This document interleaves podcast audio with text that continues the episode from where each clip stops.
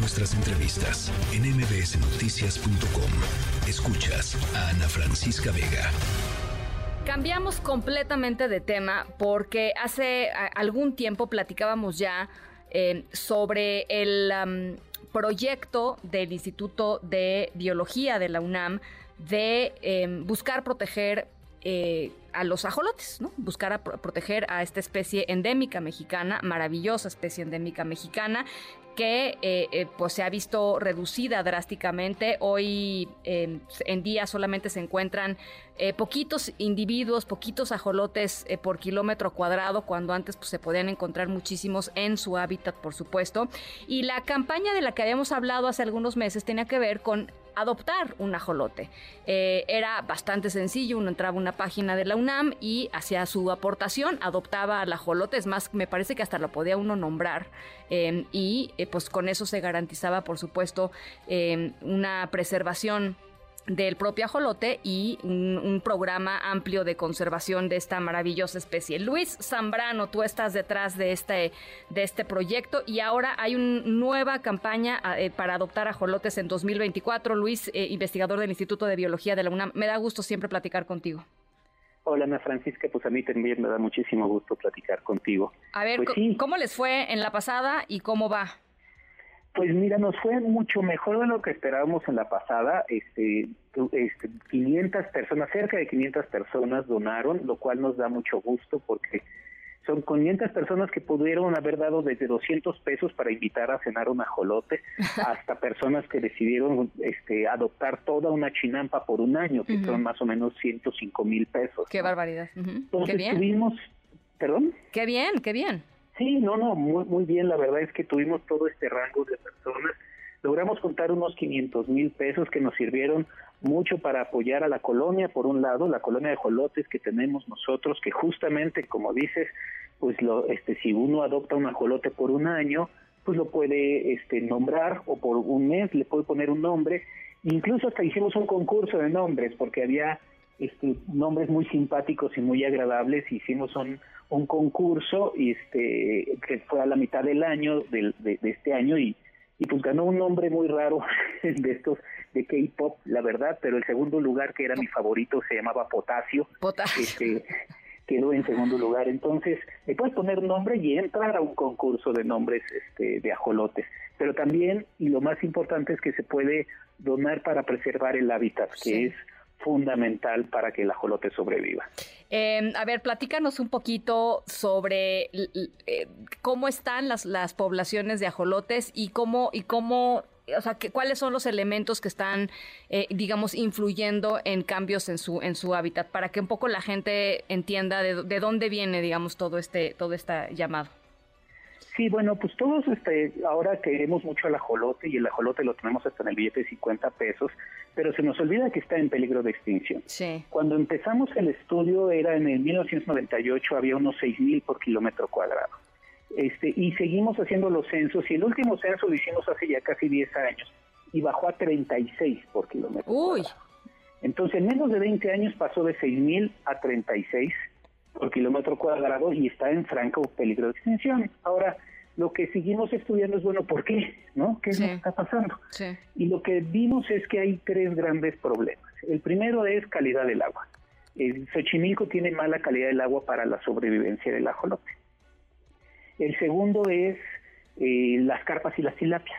Se metieron carpas y tilapias como acucultura, que no se pescan, se volvieron una plaga y las carpas y las tilapias se comen a los ajolotes y además compiten por el alimento. Y el tercer gran problema es la urbanización. La urbanización que antes se daba mucho por casas de, este, de asentamientos irregulares, pero ahora también las estamos viendo, por ejemplo, en antros y en, canchas de fútbol, que también son una forma de urbanización.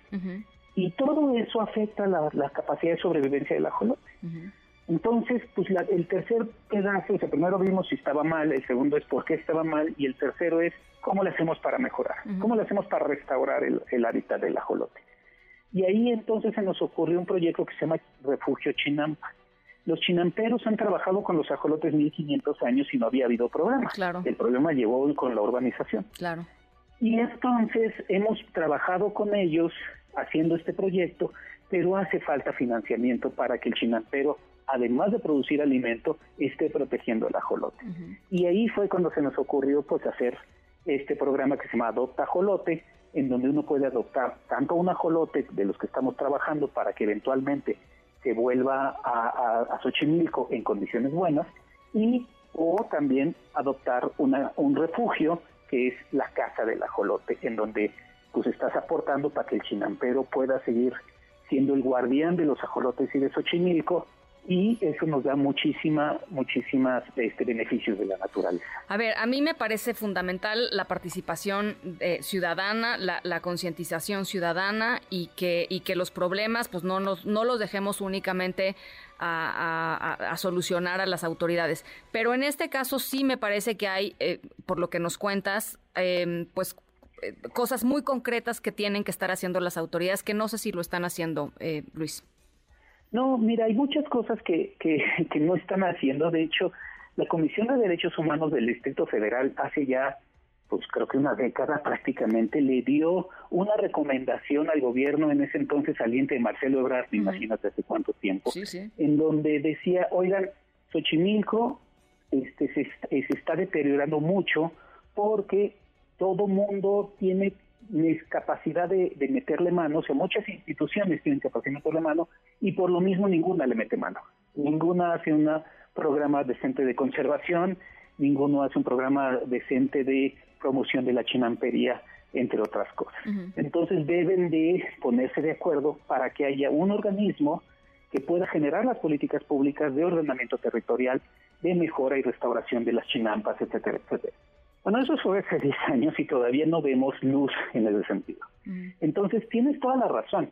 O sea, el gobierno tiene que generar políticas públicas. No lo está haciendo y lo que pasa es que se nos está yendo Xochimilco pues de las manos. No, bueno, y de 6 mil a, a, a, cuántos decías? ¿A 36? Sí. Pues es, eh, digo, claro, hay que intervenir y hay que intervenir urgentemente.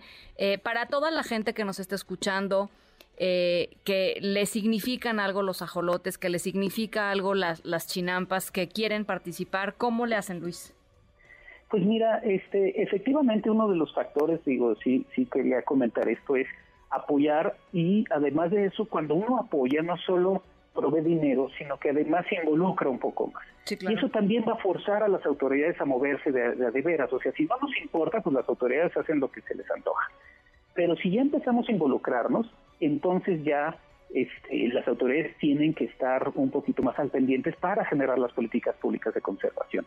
Ahora, ¿cómo le hacen? ¿Cómo podemos apoyar? Bueno, si ustedes se meten a la página de el Instituto de Biología, www.ib.unam.mx, o a la de restauracionecológica.org, cualquiera de las dos, los lleva al portal que dice Adopta un ajolote. Okay se meten ahí y este y ahí pueden escoger el paquete que más quieran y el paquete que más puedan, o sea, hay desde 200 pesos, te digo, de invita a cenar un ajolote hasta, hasta, hasta 100 mil y cacho de pesos. Depende de qué queramos apoyar y cómo queramos apoyar, pues ahí está el paquete. Ya. Bueno, pues, ahí está.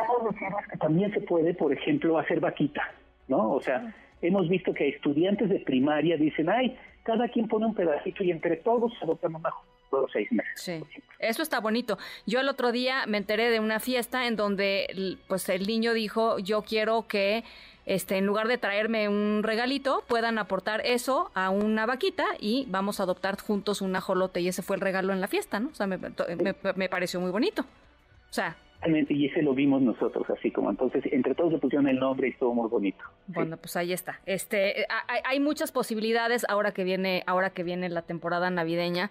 Este, también, ¿no? Con cosas que suceden de repente en otros países, que es como la gente puede dar certificados de regalo. Bueno, pues también regalar, por ejemplo, un ajolote, ¿no? Regalar, o sea, en, entrecomillado, un ajolote eh, pues es una, es una bonita, es una bonita, un bonito detalle. En fin, eh, ahí está ib.unam.mx, eh, los tuiteo al ratito y por supuesto todo en, redes sociales para que lo puedan checar ustedes. Te mando un abrazo, Luis, espero que sea un súper éxito. Y por acá dicen que quieren invitar a cenar al ajolote de nombre K-pop, ¿no? Que por ahí tenían nombre de K-pop. Exacto. Pues por acá lo quieren invitar, yo no sé. me parece muy bien que lo inviten a cenar, eh, cenará muy rico, charales y acosiles. Está buenísimo, gracias Luis. Muchísimas gracias, Ana Francisca. Un saludo. Noticias.